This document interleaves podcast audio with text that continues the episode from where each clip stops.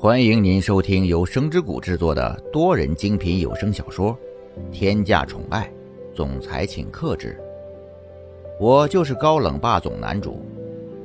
你订阅了吗？第二百一十五章，误会解除。蒋泽旭有些分不清是梦境还是现实。看来这里也真的是梦境啊。要不然为什么会在这里看见苏千玉呢？苏千玉现在肯定是会跟自己生气的，绝对不会这个样子的。好像已经有很长一段时间，两个人都没有这样子待在一起了，真有一种恍如隔世的感觉。蒋泽旭发出一声轻微的叹息，过了一会儿。脸上流露出了一种不知名的笑容。如果这是梦的话，那就让这个梦再长一点吧。最起码在梦里的时候，苏千玉是爱我的。那一双饱含了诸多情绪的眼神是满满的疲惫。不过他不舍得再次睡去，因为此刻苏千玉就在身旁。蒋泽旭就这样深情地盯着苏千玉，生怕一个眨眼，这个梦就醒了。也许是因为这样的眼神太过炙热，让苏千玉在梦里也有感觉，于是他就慢慢地清醒了过来。刚清醒的苏千玉，一双眼睛就像懵懂的小鹿一般，当他真实的感觉到手下的温度不再滚烫了。才发现蒋泽旭已经醒了，他立马上前问道：“蒋泽旭，你醒过来了，有没有觉得哪里不舒服？要是有哪里不舒服的话，一定要告诉我，这样我才能帮你。”边说还边用自己的手去感受蒋泽旭额头的温度，感觉到的确没那么热了，就打算出去给蒋泽旭弄些吃的，没想到才转身。就被蒋泽旭拉住了。可能是刚醒，蒋泽旭还没有完全反应过来，还有些不确定这到底是做梦还是现实。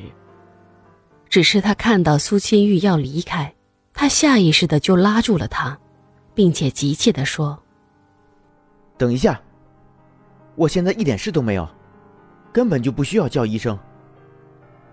你就待在这里陪我一下吧。”这个样子或许是比较好的。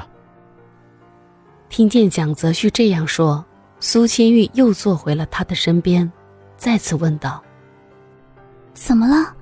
是哪里不舒服吗？我又不是医生，我在这里陪着，又不能帮你看病。你等一下，我去打个电话，叫私人医生过来给你看一下。”两个人单独相处的大好时机。怎么能让一个私人医生给破坏了呢？所以蒋泽旭立刻肯定道：“不要去找私人医生了。其实我的病已经好了。再说了，找私人医生过来也是完全没有任何作用的，还要耽误时间。再说了，有你在这里，我的病也会好的快一点的。”苏千玉对于蒋泽旭说出这样的话表示很诧异，他没想到。蒋泽旭会说出这么直白的话，所以他愣了一下，就被蒋泽旭趁机又拉近了一些距离。就这样，气氛一下子就尴尬了起来。不过蒋泽旭倒是很享受此刻二人静谧的时光，他觉得什么也不说，就这么静静的坐着，也是一件很享受的事。而苏千玉此时在心里想着。现在到底应该怎么办？这样子好尴尬呀！不行，我得找点话题说一下。现在两个人正闹别扭，我要是不先说话的话，就……不过过了一会儿，蒋泽旭也开始想着怎么去打破目前的局面。怎么办呢？难道现在就这个样子干坐着吗？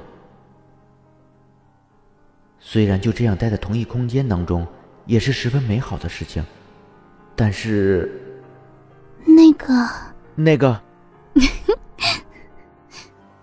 两个人几乎是同一时间说出了这句话，两个人都愣住了，不过立刻又笑了出来，望向彼此的眼神已经不再是生疏。